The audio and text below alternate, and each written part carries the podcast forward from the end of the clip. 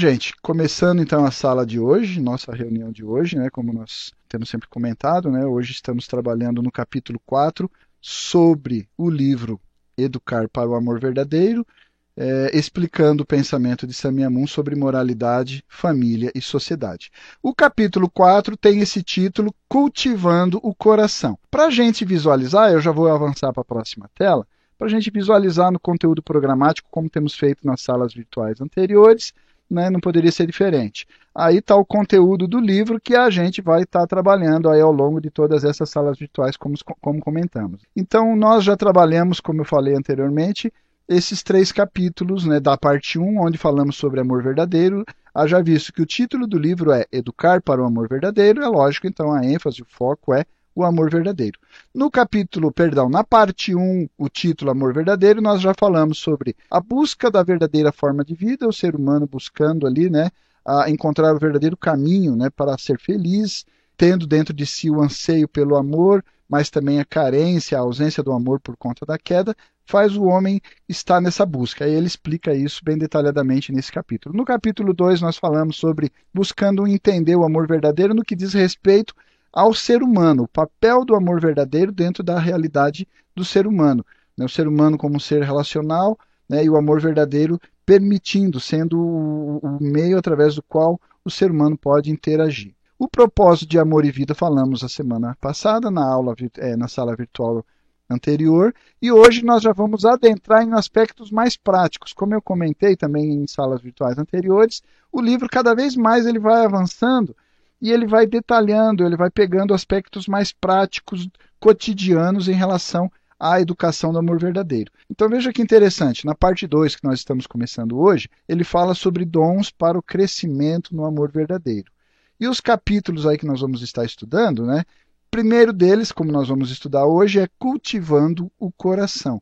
E vocês vão ver como é importante é, entender esse tema. Eu achei ele muito bem trabalhado, e vocês vão ver o conteúdo ao longo da sala de hoje. Ele está bem trabalhado e ele vai embasar as próximas salas. Então, por isso eu peço, né, se você puder participar, se você puder sempre estar presente na sala virtual nessas semanas que vão vir, acompanhando, e se não puder, também pode buscar depois o material que vai ficar à sua disposição. Porque na sequência nós vamos falar sobre o fortalecimento da consciência, né? Ele fala como fortalecer, como realmente enrijecer, tornar a consciência consistente, forte, atuante na sua vida. Depois ele fala sobre a importância do amadurecimento, importância não, mais especificamente sobre como né, processar o amadurecimento por conta ou através do, da, da responsabilidade. Ele vai falar sobre criatividade e, por fim, aí nessa parte 2, a colheita de amor na eternidade. Beleza? Então, hoje, como eu já comentei, o nosso tema é cultivar o coração. Com qual objetivo? Exercer, né, aprender a aplicar o amor. Então, vamos avançar para a próxima tela. O primeiro ponto né, que ele comenta ali dentro do, do, do, capítulo, entrando nesse capítulo, como eu comentei nas salas virtuais anteriores, ele sempre coloca uma citação relacionada ao tema. Então, como o tema de hoje especificamente é cultivar ou cultivando o coração, está ali um trecho que diz assim: coração é a fonte de amor. Né? O autor, obviamente, Sami Amun. Então, o coração é a fonte do amor. É uma, uma afirmação bastante sucinta, mas que carrega um conteúdo muito profundo. As pessoas, ao ler essa frase, ao ler essa oração, podem é, achar que é uma coisa muito simples, é uma coisa muito óbvia, e eu vou provar ao longo da sala de hoje que ela não é tão óbvia assim. Ela precisa ser melhor entendida, ela demanda um esclarecimento, uma explanação, um aprofundamento, para que nós possamos entender efetivamente como cultivar o coração. Você deve estar se perguntando: como vamos cultivar o coração? Quando eu comecei a estudar esse material, eu me perguntei. Agora, a primeira pergunta que de fato nós devemos fazer, por isso eu já vou antecipar, antes de ficarmos aqui nos perguntando como cultivar o coração, a primeira pergunta que vem à minha mente, que deve vir à sua mente agora, é: o que é o coração? O que nós queremos dizer sobre coração? Vamos estudar o coração. O que, que nós vamos estudar? O órgão, esse músculo que está lá no seu peito, bombeando o sangue ao longo, ah, por todo o seu corpo? O que realmente queremos dizer por coração? Vamos avançar no conteúdo e a gente vai estudar isso detalhadamente, beleza? Próxima tela.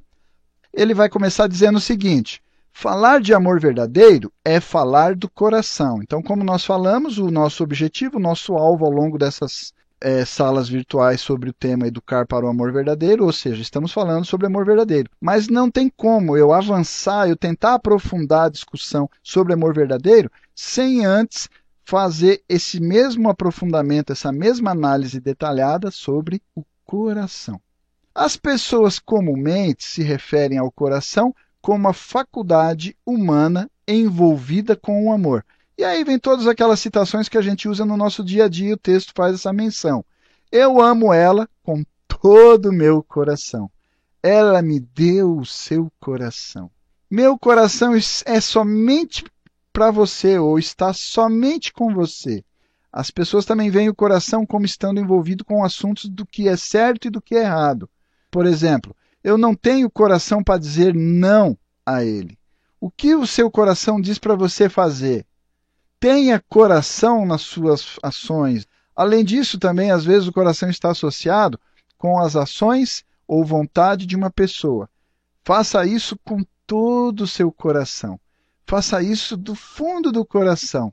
E meu coração não está mais nisto. Eu não posso mais fazer isso. Então você vê algumas citações aí como o coração é utilizado, ele é, é vislumbrado no, no, nosso dia a dia, né? não apenas aquele órgão que está lá bombeando sangue, mas sim a, a relação que o, sangue, que o coração tem com, com a emoção e, e, com o amor, principalmente. Voltando ao texto, ele diz: coração é mais do que a sede das emoções.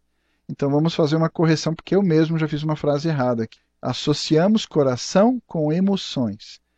Né? A maioria das pessoas, como comentamos aí nessas citações anteriores do texto, associam coração como sendo ele a sede das emoções, seja o amor, a paixão, é, a tristeza, a frustração, é, a, a, satisfação, a, a, a busca da realização. Então é uma série de associações, mas ele afirma e a gente vai mostrar isso mais adiante com detalhes. O coração é mais, é muito mais, ele vai mais além do que simplesmente ser a sede das emoções. Tal como as profundezas do oceano são diferentes da superfície que muda de minuto a minuto, uma vez calmo, daqui a pouco turbulento, o coração é a origem mais profunda da mente e das faculdades de razão, emoção e vontade. Aí eu já vou abrir um parênteses, como a gente sempre faz aí nas salas virtuais.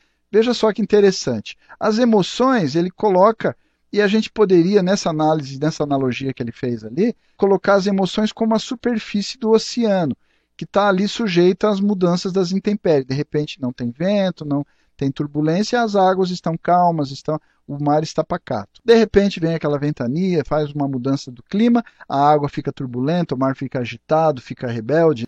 Assim são as emoções, mas o coração ele está lá na profundeza, independente das oscilações, das variações lá em cima, das turbulências que possam estar acontecendo na superfície, lá embaixo, lá no fundo, lá no no profundo está o coração sempre estável.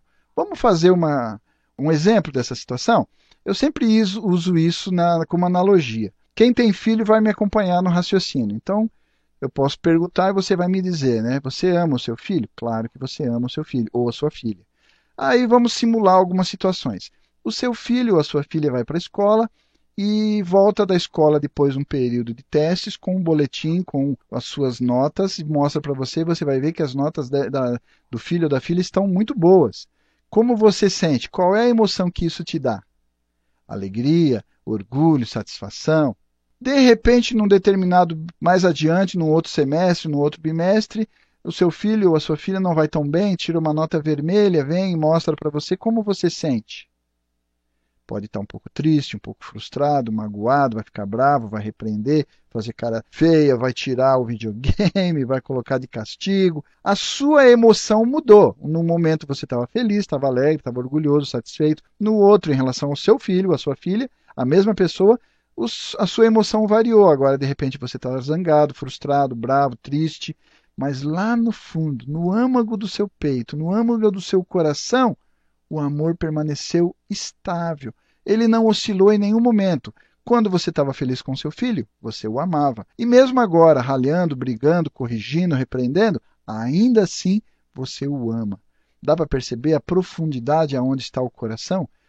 Ele vai muito além, é o que ele disse ali, né? Ele é mais do que simplesmente a sede das emoções. Porque as emoções elas oscilam, elas estão muito superficialmente, elas não chegam no âmago do ser. O coração faz parte do seu núcleo, do âmago da sua existência.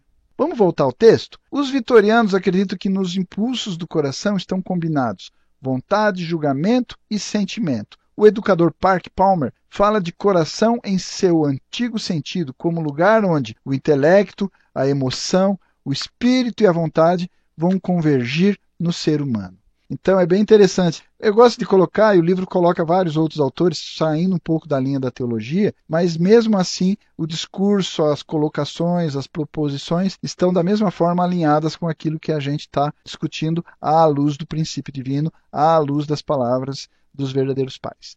Então, voltando àquele questionamento lá no início, o que é o coração? Na próxima tela, ele diz assim: Embora comumente possa ser aceita sua presença, o coração permanece ainda na mente das pessoas um mistério. O que é ele? Ele é intrinsecamente bom? O coração pode ser corrompido? Como o coração se relaciona com Deus e com os demais, com as outras pessoas? Nas percepções do Reverendo Moon, no centro de nosso ser reside um ímpeto irreprimível para buscar alegria através de amar e ser amado. Um parênteses aqui, nós já falamos sobre isso também, né? Falamos ali na, no segundo capítulo, Entendendo o Amor Verdadeiro. Ele fala ali também Deus ao criar, porque o verbo amar, ele demanda um objeto, ele é relacional. Por conta disso, Deus demandou a criação, ele precisava criar para encontrar um parceiro objeto para amar e ser amado. Por isso ele diz: todos nós também seres humanos, é, possuidores deste ímpeto irreprimível que nos leva a buscar alegria através da ação de amar e ser amado. Isso basicamente é o coração, esse centro, esse, esse núcleo, esse motor a partir do qual surge esse impulso, esse dínamo que desencadeia esse impulso irreprimível. Ali é o coração, ou como diz o texto, voltando a ele, né? Isto é o coração. O impulso para amar é a motivação central do ser humano tudo o que fazemos nada mais é do que uma tentativa de experimentar amor ou é uma resposta frustrada à ausência dessa experiência. Interessante isso, essa colocação. Então você vê, mesmo, né, não somente no aspecto de tentar experimentar o amor, esse impulso irreprimível, como ele fala, essa tentativa, mas também muitas das ações, reflexo por não termos experimentado o amor verdadeiro, as ações são respostas, como ele coloca ali, respostas frustradas pela ausência da experiência do amor verdadeiro. A gente comentou alguma coisa sobre isso lá no capítulo 2, está lá no conteúdo, né? Você pode voltar e, e relembrar. Seguindo o texto, o ímpeto por trás de todos os motivos, por trás de todas as intenções, por trás de todas as ações é o impulso fundamental do coração para amar e ser amado.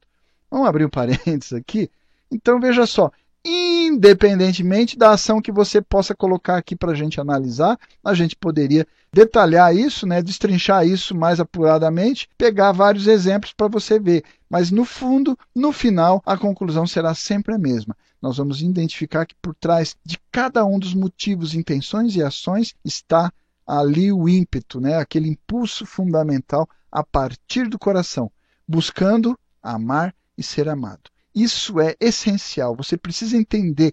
Isso faz parte da nossa natureza. O que é o coração que nós ostentamos? Esse dom que Deus nos concedeu, que nos faz a sua imagem e semelhança. O que nos faz a imagem e semelhança de Deus não é a aparência, não é simplesmente aquilo que a gente estuda lá no princípio divino, quando falamos logo no início da, do capítulo 1, lá, princípios da criação, as características duais. Aí ficamos discutindo caráter interno, forma externa, positividade, negatividade, masculinidade, feminilidade. É isso que nos faz semelhante a Deus? Até sim, poderíamos dizer que sim. Mas o que realmente nos coloca a imagem e semelhança de Deus é porque nós somos dotados com um coração que nos dá esse impulso de buscar amar e ser amado. Voltando ao texto, as coisas que fazemos são expressões de amor, aspirações em direção ao amor e preparações para capacitar para o amor, ou as ações tomadas a partir da exasperação ao não ser capaz de dar ou receber amor adequadamente no relacionamento com os outros. Então veja só, a questão ali é isso, tudo está sendo impulsionado, movido, desencadeado, o ímpeto inicial, a, a força motriz inicial que dá início ao movimento, qualquer que seja ele, é sempre o amor. A busca de amar ou a busca de ser amado. E até mesmo quando não conseguimos amar ou ser amado, ainda assim as ações e reações que possamos vir a ter são todas elas também motivadas e relacionadas a esse objetivo. Ok? Beleza? Ficou claro? Mas vamos falar um pouquinho mais sobre isso. Vamos para a próxima tela que ele vai aprofundar ainda mais um pouco. Ele diz assim na próxima tela. Vamos a ela? O anseio para a alegria de amar é relacional por natureza. Ele não pode ser satisfeito em isolamento. Parênteses de novo. É enfático isso, voltamos a repetir, já falamos isso no capítulo 2, estamos novamente voltando a ele. A questão de que o amor é relacional. Por conseguinte, a busca que o amor pretende, que é alcançar alegria, inevitavelmente vai ser também relacional. A alegria só pode ser produzida através de relacionamentos, porque o amor é um investimento e é o resultado, a consequência né, desse investimento é a alegria, a partir de um relacionamento. Por isso ele enfaticamente diz: isto não pode ser satisfeito, este anseio por alegria, não pode ser satisfeito em isolamento. Eu para cá, você para lá e pronto, acabou. Eu gravo a sala virtual aqui, você outro dia, em outra hora, escuta e pronto, acabou e a gente fez os. Não. É bom estar aqui na sala, é bom a gente estar compartilhando, é bom a gente estar ao vivo, porque a gente tem essa troca, a gente tem essa interação, coisa fantástica. E é dali que vem a alegria, né, da gente participar e, e confraternizar aqui na sala virtual, não é verdade? Voltando ao texto, ele segue dizendo: o amor somente pode vir através de um parceiro ou um objeto de amor. Como nós falamos também, fazendo mais um parênteses, lá no capítulo 2, eu enfatizei, complementando e ilustrando o que diz o texto, ele falava sobre a importância do amor.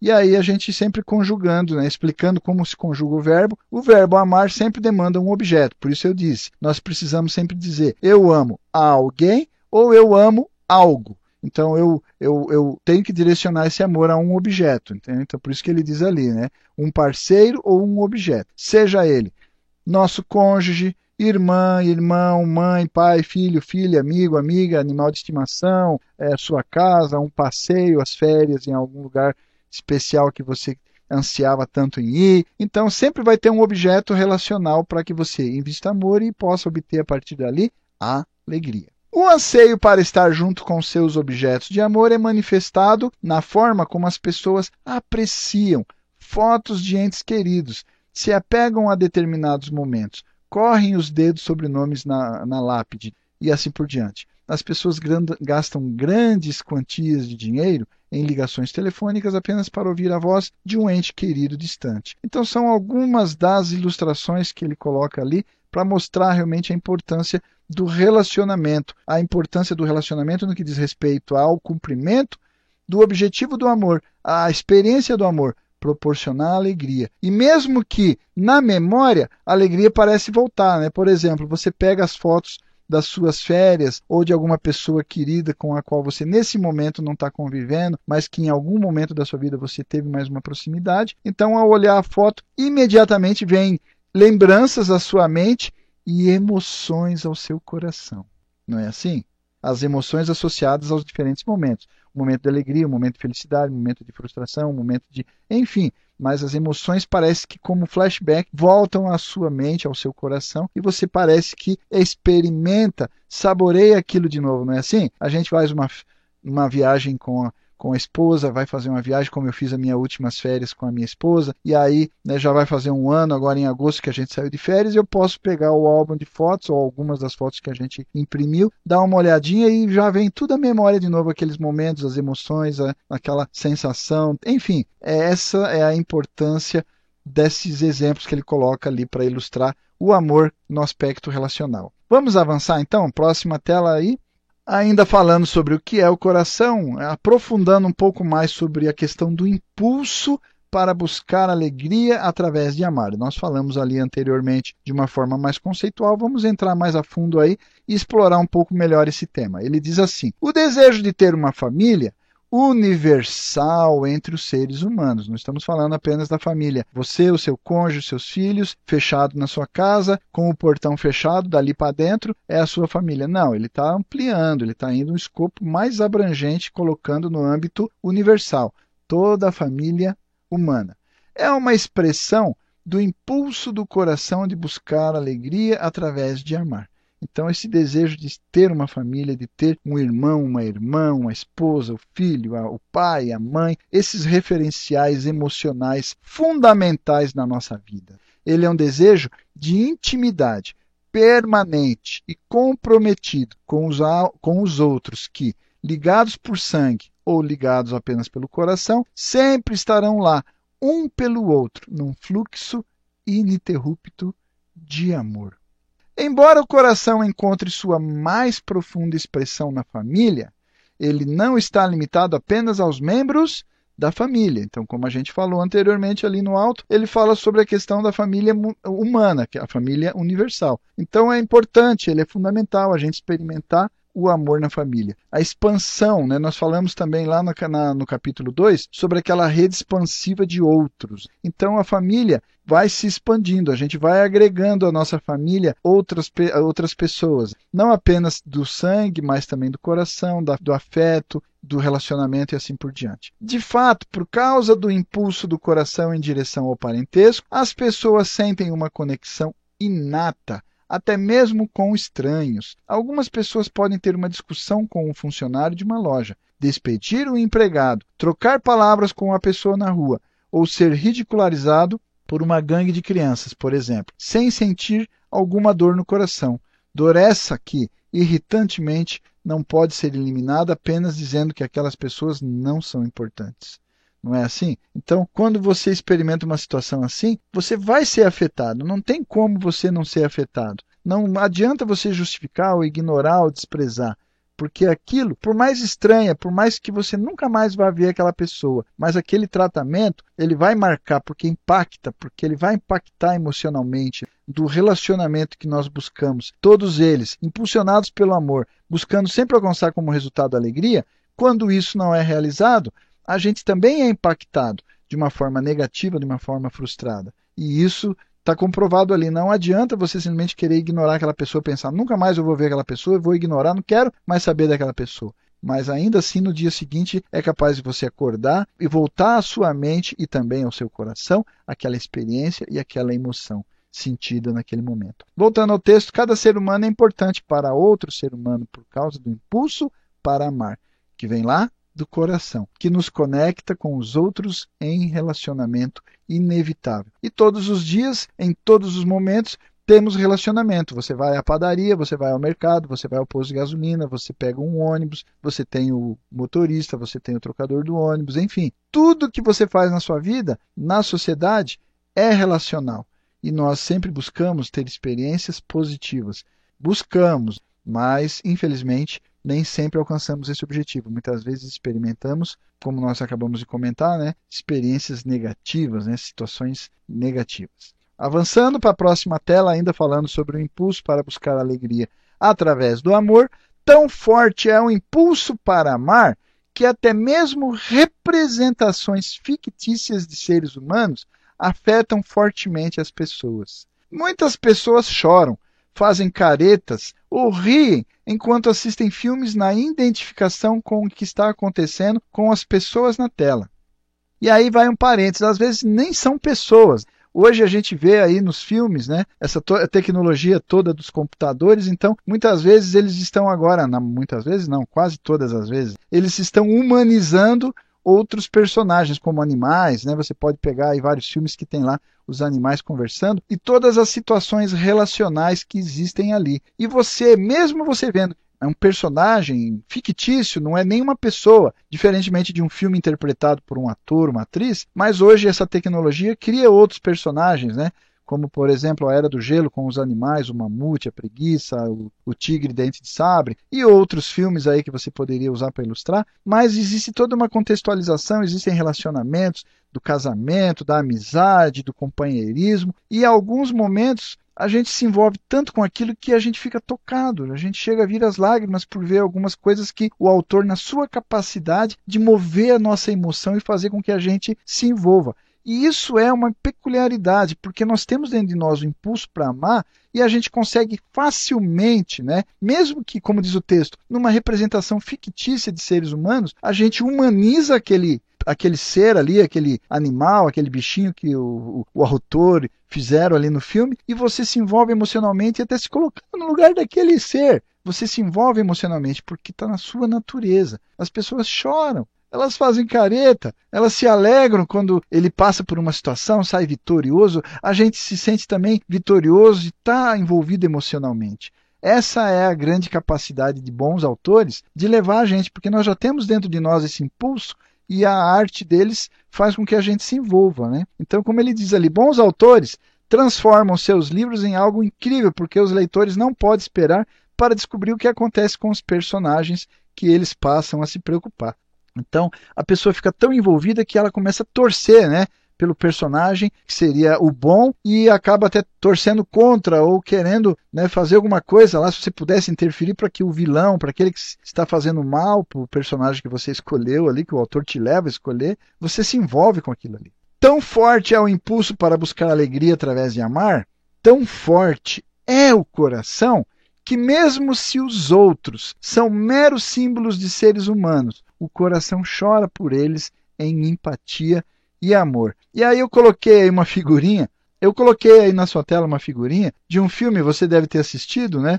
Se não assistiu, eu sugiro que assista. Mas eu confesso que eu me envolvi com a história. E aí você vê que são caricaturas do ser humano. O filme Up, então é o casal e tem toda uma situação ali. Não vou contar para quem não viu o filme, mas fica a sugestão para você assistir. E quem assistiu também vai, se, vai, vai lembrar do que eu estou falando. A gente se envolve emocionalmente né, no relacionamento conjugal ali e toda a situação. Tem momentos de drama, tem momentos de comédia, de alegria, de aventura, mas existe bem no fundo ali um relacionamento e um, uma história bonita que, se você observar, não tem como você não se emocionar com aquilo, mesmo sendo esses dois personagens que estão aí na sua tela, né? Um bonequinho que foi foi animado aí com uma tecnologia e que na verdade nunca existiu essa pessoa, mas ele foi dado a ele um contexto e você emocionalmente se coloca no lugar e é, e é difícil você não se envolver emocionalmente. Você se alegra, você chora, você se emociona com as situações que os personagens vão vivendo. É só para ilustrar, né? Eu não podia perder essa oportunidade para enfatizar aquilo que o texto comentou. Seguindo no pensamento chinês sobre ética, um sinônimo para coração é o Jen, traduzido assim aproximadamente, né, não com muita exatidão, mas é o mais próximo que a gente consegue colocar no português como coração humano. A conexão com os outros é considerada como sendo a raiz da humanidade de uma pessoa. Então, o fato de você ser, ser um ser humano, uma pessoa, né, ter a natureza humana, basicamente o que define isso é como ele coloca, é essa capacidade de criar uma conexão com os outros. E o princípio e o que nós estamos estudando diz que, na verdade, a força magnética que proporciona essa conexão é o amor impulsionado a partir do coração. Esse impulso a partir do coração, visando buscar alegria através da experiência de amar e ser amado. O filósofo Mêncio dá o famoso exemplo de uma criança que está prestes a cair num poço. É uma criança estranha, não tem nada a ver com você, não é familiar, você talvez nem saiba o nome, mas você passou, viu a criança brincando na beira de um poço. O que passa na sua cabeça, o que passa no seu coração ao ver essa cena? Alguém que passa, como diz o texto, independentemente de seu relacionamento com a família da criança. Não pode, não tem como não ser movido por ansiedade, pela segurança da criança e vai correr ali para salvar. Sai daí, sai daí onde você está brincando, para aí onde você está, não se mexe. Não tem como você não se envolver. É uma pessoa estranha, você nunca viu. Estava passando no caminho, o poço de uma criança e não tinha ninguém por perto. Você vai embora das costas ou você vai se preocupar, vai chamar o pai, vai alertar alguém, ou você mesmo vai lá? Entendeu? Essa é a natureza humana. É relacional. A preocupação está lá. Alguém obriga, é a sua religião, é a cultura que te obriga a fazer isso? Tem alguém te mandando fazer isso? Nós vamos mais adiante falar sobre isso. Não hoje, na próxima sala virtual, mas nós vamos falar esse impulso que está dentro de você que te leva a fazer coisas que na verdade ninguém mandou, não precisa ninguém mandar, e não é uma, um contexto que te obriga a, a lei, a religião, uma cultura que você está inserido, nada disso. É uma natureza inerente, é uma característica inata do ser humano, que eu tenho, que você tem, que cada um de nós temos. É esse impulso de buscar alegria através de amar. Próxima tela, ainda falando sobre o que é coração, ele fala também essa questão aí do ponto de cruzamento entre o que é humano e o que é divino. O coração estava destinado a ser a qualidade definidora do ser humano. Lá na criação, quando estudamos o princípio divino, está bem claro isso, né? A característica humanizante de nós, seres, homens e mulheres, é o coração, esse impulso de buscar alegria através do amor. É essa característica, é esse elemento, é esse atributo que Deus nos concedeu, que Deus nos criou com. É isso que define, é isso que dá a nós a qualidade de seres humanos. Os humanos foram feitos para ser a coroa da criação, não por causa da sua inteligência superior ou por causa da sua criatividade, e certamente não por causa da sua força física superior. Parênteses aqui, até porque a gente não é tão forte assim, né? Você já pensou outros animais aí na natureza, né? Será que nós somos o mais forte de todos? De jeito nenhum, né? É só pegar aí né, outros que têm alguns quilos a mais ou até algumas toneladas a mais do que a gente. Então não é essa, ou pelo menos não são essas as características que nos colocam como essa coroa, o ápice, o topo da criação. Né? Deus criou homens e mulheres para ser o pináculo do mundo, criado dotando-os com uma imensa capacidade de amar. Essa é a grande característica, a característica definidora do ser humano como ser humano. Aí vem até é, uma colocação que deveríamos fazer aqui, né? Vou fazer aqui, que é exatamente nós passamos a transcender esse ponto de cruzamento, aonde deixamos de ser meros humanos e nos tornamos divinos, alcançamos a divinização da nossa humanidade. Esta capacidade de coração é um atributo do próprio Deus, dotado e compartilhado com cada um de nós seres humanos. Então nós somos meros seres humanos imperfeitos e defeituosos, como muitos acreditam, ou somos pessoas criadas à imagem e semelhança de Deus, com esse atributo mais importante de Deus, que é o coração, e por conseguinte, somos seres potencialmente divinos. Ela, essa capacidade, coloca os seres humanos como a imagem de Deus. Realmente eu existo em todos os seres. Lemos numa passagem hindu. Mas eu me manifesto mais no homem. O coração humano é meu, é meu local preferido de habitação. Esse livro hindu comenta sobre isso. Então, aí mostrando realmente a qualidade que nos coloca nesse ponto de encruzilhada. Eu sou humano ou sou divino? A minha humanidade vem da onde? A minha divindade vem da onde? Qual é o atributo? Entenda, é o coração, esse impulso de buscar alegria através de amar e ser amado. Ok? Beleza? Ficou claro aí, gente? Vamos avançar então? Sem se estender, vamos falar agora sobre o coração de Deus. Falamos aí um pouco sobre coração, tentamos esclarecer, conceituar um pouco melhor o que é o coração, antes de falarmos exatamente sobre cultivar o coração, que é o nosso objetivo hoje. Vamos falar ainda um pouco melhor sobre o coração de Deus. Haja visto que falamos agora há pouco, nosso atributo é o coração, que na verdade é o atributo de Deus dotado a nós, por isso, para eu entender o coração que eu tenho, eu sou demandado a entender o coração daquele que me dotou, ou seja, o coração de Deus. Como é o coração de Deus? Basicamente, ele dá seguinte, o seguinte conceito: o coração de Deus é totalmente relacional. Ele não pode ficar indiferente e distante. Ele não pode desfrutar do isolamento. Isso é um conceito inovador, revolucionário da nossa época. Normalmente, como um cristão tradicional, a gente tem aquela ideia de Deus distante, de Deus colocado num lugar distante de nós, à parte da humanidade, afastado da humanidade, e nós muito distantes de Deus na nossa insignificância humana, aguardando apenas a boa vontade e, quiçá, a misericórdia de Deus para voltar os seus olhos para a nossa miséria, para a nossa humanidade, para a nossa inferioridade humana e aí fazer alguma benéfice, dar alguma coisa em nosso favor. Isso é mentira! O coração de Deus é totalmente relacional. Jamais ele ficaria apartado, jamais ele ficaria isolado, jamais ele estaria distante daqueles que ele ama, que ele criou para poder experimentar, amar e ser amado. Por isso, diz ali o texto, ele não pode, ele não pode, nem que ele queira. Ele pode até querer, mas mesmo querendo, ele não pode, ele não consegue, seria absurdamente impossível ficar indiferente, ficar distante daqueles que ele criou para experimentar, amar e ser amado. Ok? Ficou claro? Este coração paternal significa que ninguém está fora de alcance, ninguém está fora do seu alcance. Ninguém. Ele não está tá, não tá falando alguns. Talvez esse, aquele, aquele ali, porque a cor dele é diferente, aquele é de outra religião, aquele é de outro partido, aquele é de outro é, time de futebol, torce para outro. Não tem essa distinção. Nós já falamos sobre essa questão do amor incondicional lá no capítulo 2, ok? Então, só para a gente enfatizar, não existe a possibilidade de que alguém esteja fora do alcance do amor paternal. Ah, não, mas eu acho que Deus não me ama, acho que Deus ama mais você do que a mim, por isso eu estou aqui meio deprimido, estou meio para baixo, porque o seu amor. Não. Nós já falamos sobre isso também. Tem a unicidade, a singularidade do amor de Deus. O amor que eu recebo realmente é diferente do seu, o seu é diferente do meu. Não na quantidade, mas na singularidade, porque eu sou diferente de você, você é diferente de mim, o que eu tenho para dar para Deus em termos de alegria é diferente do que você tem para dar, e por conta disso, nós somos amados de uma forma muito única e peculiar. Isto não significa que eu estou, que eu sou mais amado e você é menos amado ou vice-versa, ok? A graça divina cai como chuva, de forma igual, sobre dignos e indignos. Né? Isso já comentamos sobre isso, está lá no livro de João.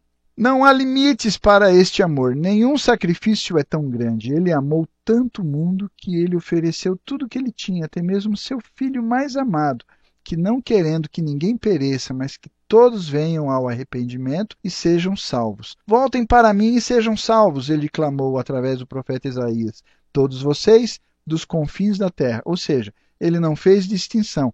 Tudo que ele tinha, ele deu, tudo que ele podia fazer, ele fez, buscando que todos fossem é, salvos, que todos viessem até ele. Ele clamou que todos, mesmo aqueles dos confins da terra. Então, basicamente, a gente vai identificar, e eu não vou me estender muito aqui nessa explicação, mas no texto depois a gente pode estudar, você vai poder estudar isso mais a fundo ao ler o livro. Ele coloca basicamente três aspectos bem distintos do coração de Deus. Primeiro, vai ali em cima nesse gráfico que está aí ao seu lado, né, do lado direito da tela, ele coloca ali, né, a alegria pela criação, logo no topo ali, né, no impulso para amar de Deus, o primeiro tipo de coração, a primeira característica do coração de Deus, notoriamente observado ao estudar a Bíblia, ao estudar todas as demais tradições religiosas, é um coração de alegria. Não apenas alegria concreta, mas também a expectativa da alegria ao criar, ao ver ali no Gênesis Deus falando a cada momento que ele criava um determinado ser, ele dizia: Isto é bom, isto é bom.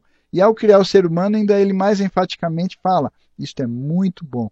Mostrando exatamente o aspecto de alegria, de expectativa de alegria, visualizando ou vislumbrando no futuro experimentar, através do amar e ser amado, a alegria, o impulso do coração, buscando alegria através de ser amado e amar também os seres que ele criou. Então esse coração de Deus ele é notoriamente observado e a gente poderia ilustrar aqui através de vários exemplos é, da leitura da Bíblia. Né? Um outro aspecto aí que vai um pouquinho mais à direita aí do gráfico na sua tela é com relação lá no impulso para amar, a tristeza pelo sofrimento humano. Então, a partir da queda, quando a gente estuda lá no princípio divino, no capítulo 2, a queda do homem, o afastamento, o grande prejuízo em relação a Deus que a queda ocasionou foi o entristecimento do coração de Deus, o sofrimento que Deus passou a experimentar por ver os seus filhos sofrendo. Esse sofrimento dos seus filhos causou a ele também sofrimento. Tristeza por ver que filhos que haviam sido dotados, potencializados, com todas as capacidades para se tornar esplêndidos, maravilhosos, brilhantes, pessoas radiantes, elevadas espiritualmente, pessoas perfeitas, à imagem e semelhança de Deus, de repente, por conta da queda, foram inferiorizadas, acabaram sendo jogadas abaixo dos seres da criação, sendo colocadas abaixo, servindo a um servo. Então essa tristeza, ela é notória também, ela é observável, né? E ela é contundente, é, é um ponto que teologicamente chega a ser polêmico e revolucionário, porque são pouquíssimas as tradições que enfatizam tanto as consequências do afastamento humano de Deus ao coração de Deus. A ênfase muitas vezes, e a maioria das tradições, fica apenas na questão humana. O ser humano tem pecado, o ser humano comete erro, se tornou limitado, se tornou é, mentiroso, traidor, não confiável, etc, etc, etc. Agora, a grande questão que o princípio divino, que a mensagem de Samemun dos verdadeiros pais é poderosa exatamente nessa questão. Colocar uma, uma faceta do coração de Deus que até então a gente não tinha observado.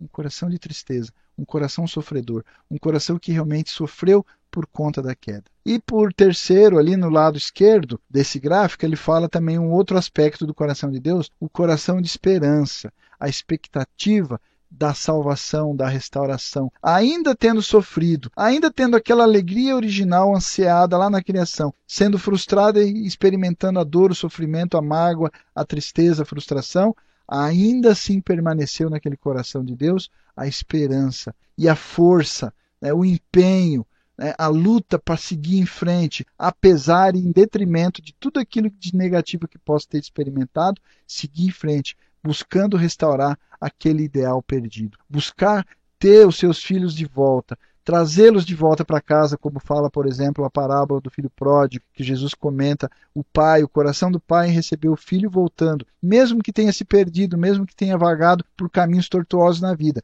O pai estava lá, de braços abertos, esperando o filho voltar, e ainda foi lá, limpou a sujeira e as feridas e foi fazer festa para celebrar o retorno do filho que para ele em determinado momento parecia estar morto, mas que agora estava vivo, voltando para o seio do pai, né? Então, essa esperança é uma característica tão intensa, tão importante e que demanda de nós a ênfase também, para que possamos compreender o que é o coração. Por que, que nós estamos falando isso? Por que, que a gente dá essa ênfase nessas três facetas do coração? Porque, como eu falei um pouco antes, quando começamos essa tela, esse coração que nós temos, que eu tenho, que você tem, ele não é um coração que veio simplesmente de um impulso de substâncias, reações químicas no seu corpo. Ele é um dom sagrado, dotado por Deus, que eu, você temos. Temos essa capacidade de ter um coração como o de Deus. Como é o coração de Deus? É isso que nós acabamos de falar como é o seu coração e como é o meu coração. Como deve ser o nosso coração? Essas facetas, elas também precisam ser experimentadas. Nós devemos ter um coração de alegria tal como o coração de Deus, mas também experimentar as tristezas tal como Deus experimentou. Com que coisas Deus se entristece quando ele olha para o mundo? Será que nós experimentamos as mesmas tristezas de Deus com as mesmas nuances ou também com a mesma intensidade que Deus experimenta? E a nossa esperança? Como é o nosso coração de esperança? Como está o nosso empenho no que diz respeito a restaurar o ideal perdido? Às vezes a gente se sente desanimado, às vezes a gente pensa, ah, acho que não tem jeito, não, esse negócio está muito ruim, aí o povo está de um jeito que o negócio é largar a mão. Imagina, meu irmão, se Deus tivesse esse coração. Graças, né, que a gente tem um Deus que tem um coração de esperança e empenho para restaurar incansavelmente, incessantemente, laborando ardentemente, dia e noite, com lágrimas nos olhos, mas suando para poder alcançar o seu objetivo. Esse é o coração que eu, que você, que cada um de nós precisamos acalentar. Dá para entender? Ficou claro? A partir daqui aí a gente pode efetivamente começar a falar sobre o tema do que a gente quer falar. Como cultivar o coração? Você quer cultivar o coração? Esse é o coração que você precisa cultivar. Esse é o coração que eu também preciso cultivar. Esse é o coração que nós devemos buscar. Ok? Então vamos falar precisamente como fazer o coração crescer? Como o coração cresce? Próxima tela, como o coração cresce. Vamos à leitura? Contudo, como observado anteriormente, já falamos sobre o que é o coração, esclarecemos um pouco melhor aí a fonte do, de todos os corações, né? Coração de Deus, o qual nós devemos espelhar e assemelhar ao nosso também. Mas o amor na família foi distorcido no início, soterrando o coração sob camadas de auto-preocupação, o egoísmo, a ênfase do eu sobre o todo. Como o reverendo Moon diz, devido à queda, o homem perdeu três tipos de amor: o verdadeiro amor paternal, o verdadeiro amor conjugal e o verdadeiro amor filial ou o verdadeiro amor de filhos. Devido à queda, fomos desprovidos de famílias ideais. O homem foi degradado da qualidade original que era a expectativa original de Deus. Não somos da forma como Deus queria que fôssemos. Contundente, mas é fantástico, é uma constatação. É a realidade, é o que nós somos, é a, é a definição mais exata e precisa da nossa situação o ser humano teve o seu coração restringido, a sua capacidade de amar restringida, a capacidade de perceber o amor nas suas facetas mais poderosas, paternal, conjugal e filial, distorcidas, perdidas, é, alienadas. O poder da família de criar seres humanos viáveis tem diminuído pouco a pouco. Né? A gente vê aí como a família tem sido atacada ferozmente por Satanás através de várias formas, seja através de mudanças de lei do Código Civil do Brasil e em outros países, a liberação das drogas, o homossexualismo, casamento homossexual, famílias transversais, a oficialização do divórcio é, e tantas outras coisas que vêm contra a família, mas não destruído pelos efeitos da queda. O lugar onde as pessoas aprendem mais sobre amor na vida o lugar onde os anseios de seus corações são mais nutridos e bem satisfeitos, ainda é apesar de todos os problemas, apesar de todos os ataques, apesar da tentativa de, destru de destruir a família, ela pode ter enfraquecido, ela pode ter perdido um pouco de espaço, mas ainda não foi totalmente destruída pelos efeitos da queda, como acabamos de comentar.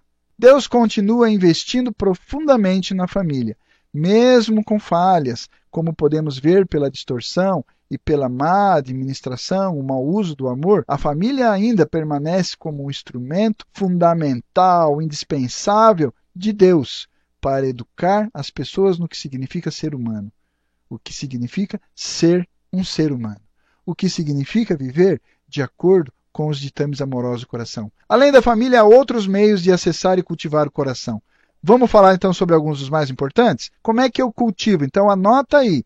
Esses são os pontos que a gente vai falar para você ter como regra para cultivar o coração: oração, fé, amar os outros, seguir bons exemplos, bons mentores, a vida de serviço e até mesmo o sofrimento. Ok? Vamos falar sobre cada um desses itens um pouquinho mais detalhadamente? Vamos para a próxima tela então. Primeiro, oração. O que é oração? Oração é o encontro direto com o maior coração de todos, aquele do, aquele do Criador. Então, o objetivo da oração qual é? Pedir? Qual é o objetivo da oração? Por que, que a gente faz oração? Alcançar, tocar, experimentar, saborear, conhecer o coração de todos os corações. O coração raiz de todos os corações, do meu, do seu, de cada um de nós. O coração de Deus. O abstrato, ele e eu, se torna uma experiência íntima de você e eu. Oração é como oxigênio puro para o coração. Não tem nada mais poderoso para fortalecer, para nutrir, para é, alimentar o seu coração no que diz respeito ao cultivo, ao crescimento do seu coração. Você quer que o seu coração cresça? Cresça na oração. Dê oração. Use a oração, porque a oração é o nutriente, é o fortalecedor, é o combustível mais poderoso para impulsionar o seu coração a se tornar semelhante, igual, idêntico ao de Deus. A fonte do impulso para relacionamento, o coração. Deus pode renovar nossos estoques de cuidado e preocupação que os outros precisam e merecem de nós. Encontrar com Ele amplia e renova nossa perspectiva em direção a outras pessoas e o significado das tarefas esperando por nós. Ele, a oração limpa os arredores do coração para trazer os outros mais claramente em foco. Um parênteses aqui. Exatamente essa questão.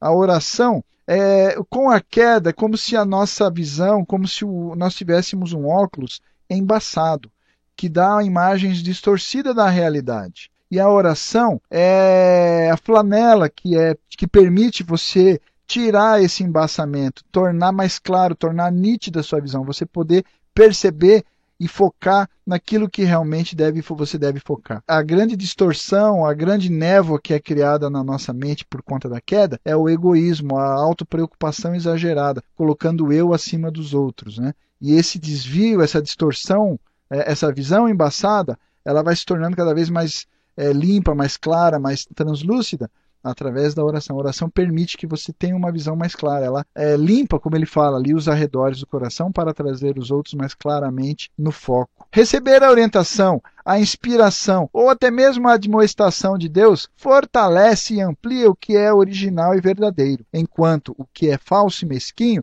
vai cada vez mais sendo derretido, arrancado, né, extirpado de você. Se imaginarmos o coração interior como sendo um músculo, como sua contraparte física, então o encontro divino na oração é como se o grande coração de Deus entrasse na própria pessoa e forçasse as paredes para expandi-lo. Então imagina o seu coração, não um músculo, o coração impulso para buscar alegria através de amar e ser amado, ok? Esse coração, como se ele fosse um músculo. Como é que o músculo cresce? Ele precisa de exercício. Ele precisa ter um processo de expansão ali através de exercício. A oração, como ele diz ali, é o que permite o grande coração de Deus entrar no seu coração, entrar na própria pessoa e forçar as paredes para que ele possa se expandir. Nossa visão, o nosso escopo de preocupação, a capacidade de cuidar, né, vai se expandindo. Eu, eh, nesse momento eu só cuido, eu, eu, só cuido de mim, eu só me preocupo comigo. O escopo sou eu, ou no máximo a minha família.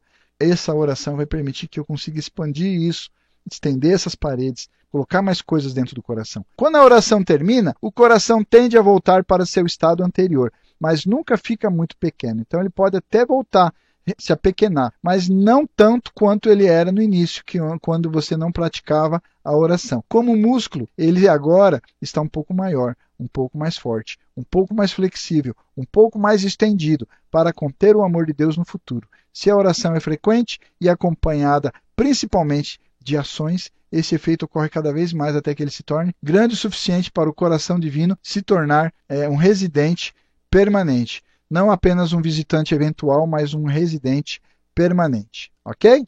Vamos para a próxima tela? Então, o segundo item aí no que diz respeito ao cultivo do coração é a fé, como nós falamos. Vamos ao texto para a gente entender um pouquinho melhor. É a fé que abastece grande parte da coragem que nos permite ter coração, a ênfase ali, né, colocamos até entre aspas, né, e continuar tentando, dando e amando. Sem fé, perdemos o coração.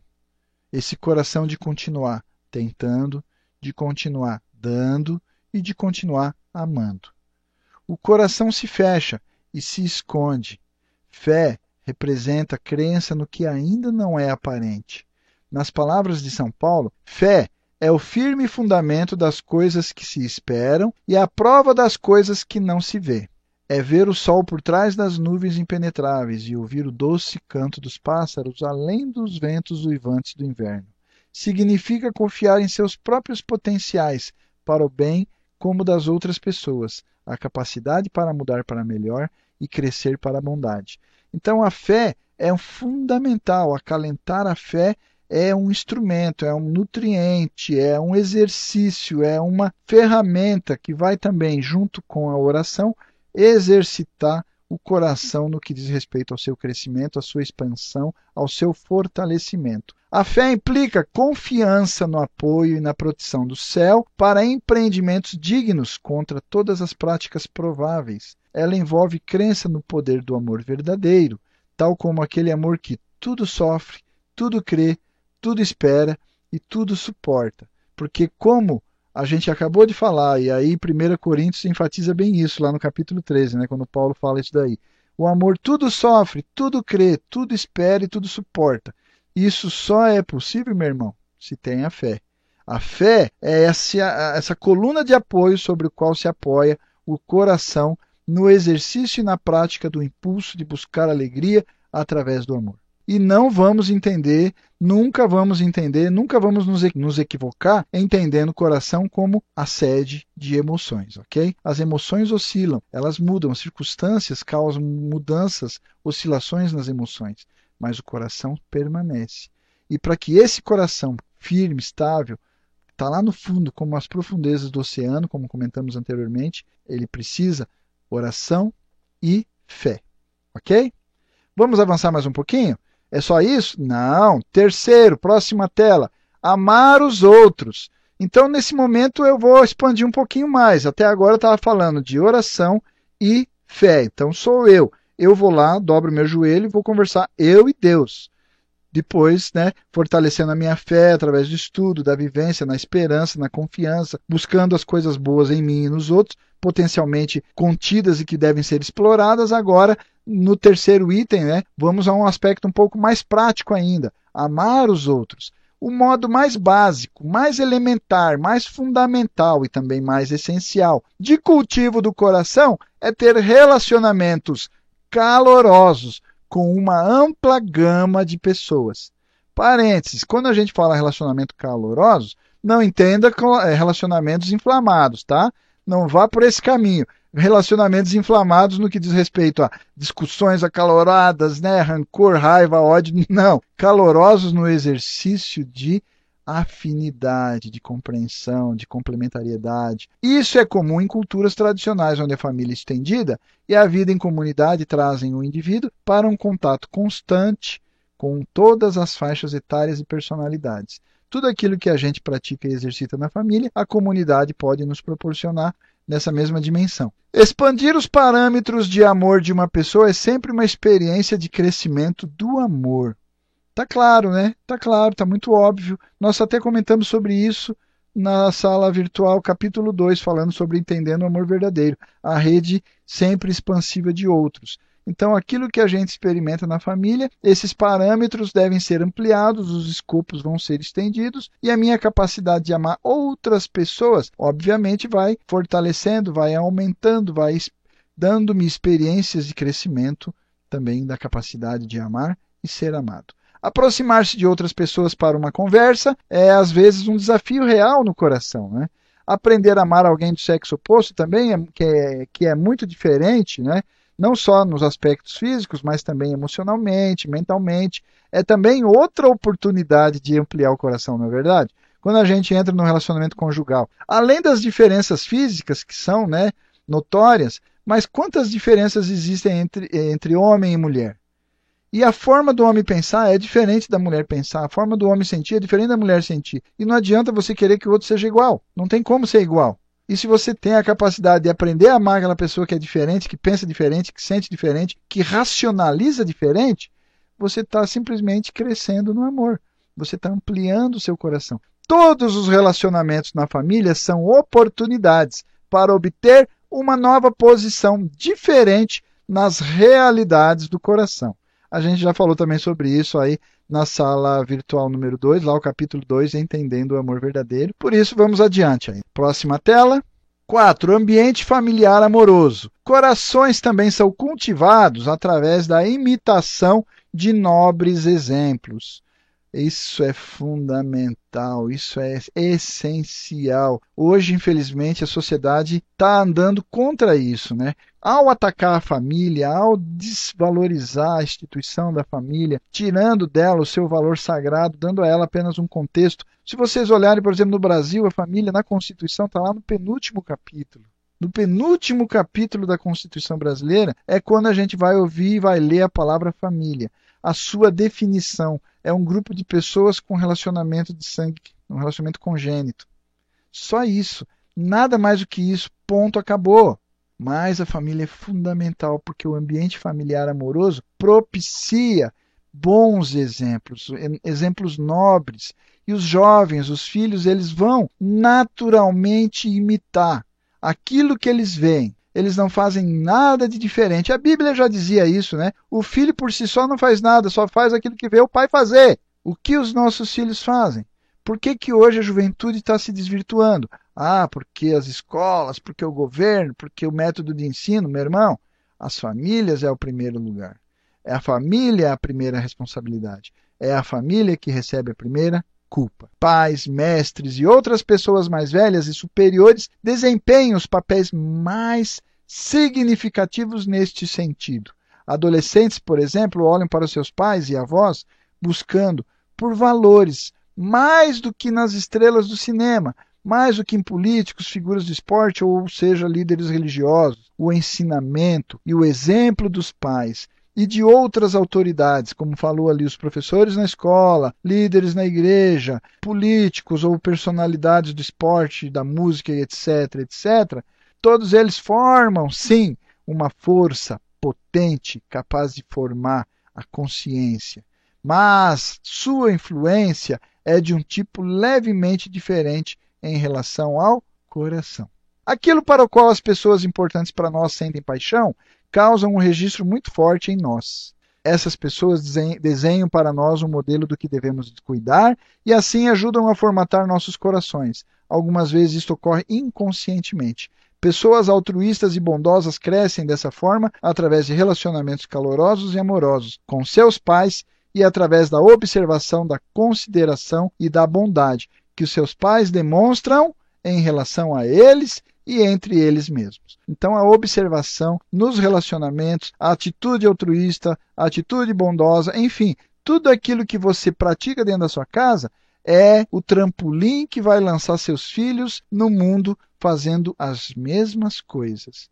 Não espere que eles façam coisas diferentes. Não espere que a escola, que alguém, um coleguinha, um amigo influente vá mudar ou vá dar a ele aquilo que você não deu o modelo dentro do ambiente familiar amoroso, no seio do qual o coração pode crescer na direção correta. Ele recebe a influência construtiva e positiva. Por isso ele fecha dizendo: o ambiente amoroso no lar nutre e faz crescer o coração de um filho, para que ele ou ela cresça para ser uma pessoa confiante e bondosa na vida futura. Adju? Fantástico, né? e verdadeiro, obviamente. Né? Vamos para a próxima tela. Quinto item: serviço. Serviço é um instrumento poderoso para condicionar o coração. A religião tem prescrito o serviço como um veículo para crescimento espiritual por milênios. Está sendo recentemente descoberto nas escolas como edificador de caráter. Então, como ele diz no texto, né, a religião ao longo de séculos tem dito a importância, tem enfatizado a importância do serviço, da caridade, da doação, da entrega, a preocupação pelo outro, a ajuda ao seu semelhante. E hoje em dia isso está muito em voga, né? Mesmo não só como ele diz no texto as escolas, mas também é, várias organizações não governamentais praticam isso não só por causa do, do empenho dos seus membros fundadores, mas também para difundir essa cultura e o aspecto construtivo, socializante, né, do que diz respeito aos relacionamentos, que esse gesto, que essa atitude propicia. Seu impacto tem várias dimensões. Ele promove empatia através do contato com outra pessoa que está de repente numa necessidade e experimenta uma humanidade comum. Ele cultiva um sentimento de valor e significado pessoal, Alguns também experimentam a si mesmos de forma tangível como instrumentos do amor e da assistência divinos nas vidas das pessoas sendo ajudadas, né? É, o serviço também no, neutraliza o falso orgulho, quando no curso do serviço uma pessoa se encontra fazendo o que tinha considerado trabalho servil ou inferior. Então, essa questão de discriminação, né, esse tipo de serviço eu não faço porque ele é inferiorizante, ele é uma coisa de menosprezo a pessoa de repente vai fazer aquilo e percebe que aquilo é um gesto que faz ela crescer e ela não se envaidece disso, muito pelo contrário, né? ela adquire um aspecto talvez até de mais humildade. Ele também tem um poder mágico para trazer participantes em unidade de coração, porque elas estão compartilhando um ideal, um propósito, uma tarefa, um trabalho em comum. Então, quando eles veem um ao outro sendo utilizados para o bem desta forma. Essas pessoas servindo percebem como as outras pessoas podem sofrer mais do que elas mesmas, e isso implica gratidão. Elas testemunham como alguns podem suportar seus sofrimentos com nobreza, e isso traz admiração e humildade. Então, ao servir pessoas necessitadas, pessoas que estão em alguma situação de extrema pobreza, de extrema desnutrição, elas percebem como essas pessoas suportam essas situações ainda com nobreza, ainda com humanidade. E por isso elas passam no exercício do serviço a essas pessoas, esse auxílio, essa ajuda, a adquirirem também admiração pelo aspecto humano. Mesmo a pessoa estando inferiorizada, mesmo ela estando necessitada, mas essa humanidade, essa nobreza é admirável e dá à pessoa que enxerga isso humildade, porque ela, no alto da sua posição, do seu status, da, da sua situação melhor, não tem a nobreza e talvez nem a capacidade de suportar aquela situação que uh, essa pessoa ajudada tem suportado. Né? É raro, então, uma pessoa engajada no serviço que não faça a seguinte declaração: Eu recebi mais do que eu dei. É fantástico isso. Porque mesmo dando, a pessoa não recebe talvez em dinheiro, não vai receber talvez em um obrigado, mas aquele sentimento, aquela melhoria, aquele a observação daquela pessoa saindo daquela situação, um problema de saúde, um problema de desnutrição, coisa que vale, ela vai perceber o que ela está recebendo. e é uma coisa que não tem preço, né? Não é o dinheiro que paga, não é nem o muito obrigado que vai pagar aquele benefício que essa pessoa que deu o serviço recebe em troca. O que uma pessoa recebe é uma vida de doação e a experiência de ampliação do seu coração. Esse é o grande pagamento valorizado que ela recebe. Por isso a gente enfatiza a importância do serviço como um instrumento para o crescimento do coração. Já fechando aqui, o sexto e último item, sofrimento na próxima tela, ele diz assim: Sofrimento é outra forma para desenvolver o coração. Todos experimentam sofrimento na vida. O que as pessoas fazem com seu sofrimento é que de fato determina como ele afeta os seus corações. Se você só reclama, se você se amargura, se você lamenta, o que esse sofrimento acrescentou para você? Nada. Nada ele não vai te dar nada. Ele diz ali, olha, o sofrimento simplesmente nessa situação vai amargar uma pessoa, tornando-a ressentida, tornando-a zangada por anos a fio. Ou ele pode refinar o caráter dessa pessoa de uma forma bela e radiante, revelando e fortalecendo e ampliando e fazendo crescer o coração. Esses são apenas alguns exemplos de como o coração cresce. Cultivar o jardim do coração pode exigir uma vida inteira de investimento, com certeza exige. A gente coloca ali o pode porque está no contexto, mas a gente na prática sabe que vai demandar uma vida inteira. Mas os benefícios são infinitos. Mas nenhum objetivo seria mais valioso, diz o texto. Cultivar o coração capacita uma pessoa a praticar amor verdadeiro, o qual é o sustentáculo de uma vida plena. Por causa de sua centralidade para a existência humana, Educar o coração no amor verdadeiro deve ser uma preocupação primária, fundamental, essencial. Entretanto, tentar desenvolver o coração sem a orientação da consciência pode facilmente, pode facilmente quase que inevitavelmente, quase que absolutamente, é, e já estamos fazendo aí as cenas dos próximos capítulos, porque é sobre isso que a gente vai falar na próxima sala virtual semana que vem, sobre a consciência, sobre como fortalecer a consciência. Por isso, como ele diz ali, tentar desenvolver o coração sem a orientação da consciência pode facilmente conduzir a rota de seguir as emoções ao invés do coração. Por isso, nós vamos falar sobre fortalecer a consciência na semana que vem, para que a gente não caia na armadilha de confundir coração com emoções. Porque se a gente enfatiza o crescimento do coração e esquece de fortalecer a consciência, nós podemos nos tornar suscetíveis à queda. É isso que aconteceu lá no Jardim do Éden, capítulo 2, conferência, capítulo A Queda do Homem, ok? Voltando ao texto, o coração precisa da consciência e também da vontade, assumir responsabilidade através da ação, para impulsionar a vida para seu crescimento. Enquanto o coração está ascendente, ele não pode ser desenvolvido adequadamente sem a ajuda da consciência e da vontade. Beleza? Então já fica meio que agendado aí a nossa próxima sala virtual. Nós vamos estar falando sobre a consciência associada ao coração. Hoje estamos aí praticamente concluindo o nosso tema de hoje, né? Passando para a próxima tela um resumo do que a gente falou hoje. As formas para cultivar o coração estão aí para você anotar, né? Guardar aquela colinha básica. Primeiro, oração. Segundo, fé. Terceiro, amar os outros. Quarto, ambiente familiar amoroso. Quinto, serviço. E sexto, o sofrimento. Os ingredientes, os nutrientes fundamentais, essenciais para o cultivo do jardim do nosso coração. Adiu? E já fica feito o nosso compromisso. Próxima sala virtual, nossa próxima reunião, nós vamos falar então aí continuando sobre esse tema, já entrando no capítulo seguinte, capítulo 5, fortalecer a consciência. Feito o nosso compromisso, firmado né, o nosso acordo aí para a próxima é, reunião, encerro aí na próxima tela, desejando a todos uma semana abençoada, agradecendo a presença de todo mundo. Então eu agradeço aí mais uma vez e fica feito o nosso compromisso para a próxima semana, tá bom?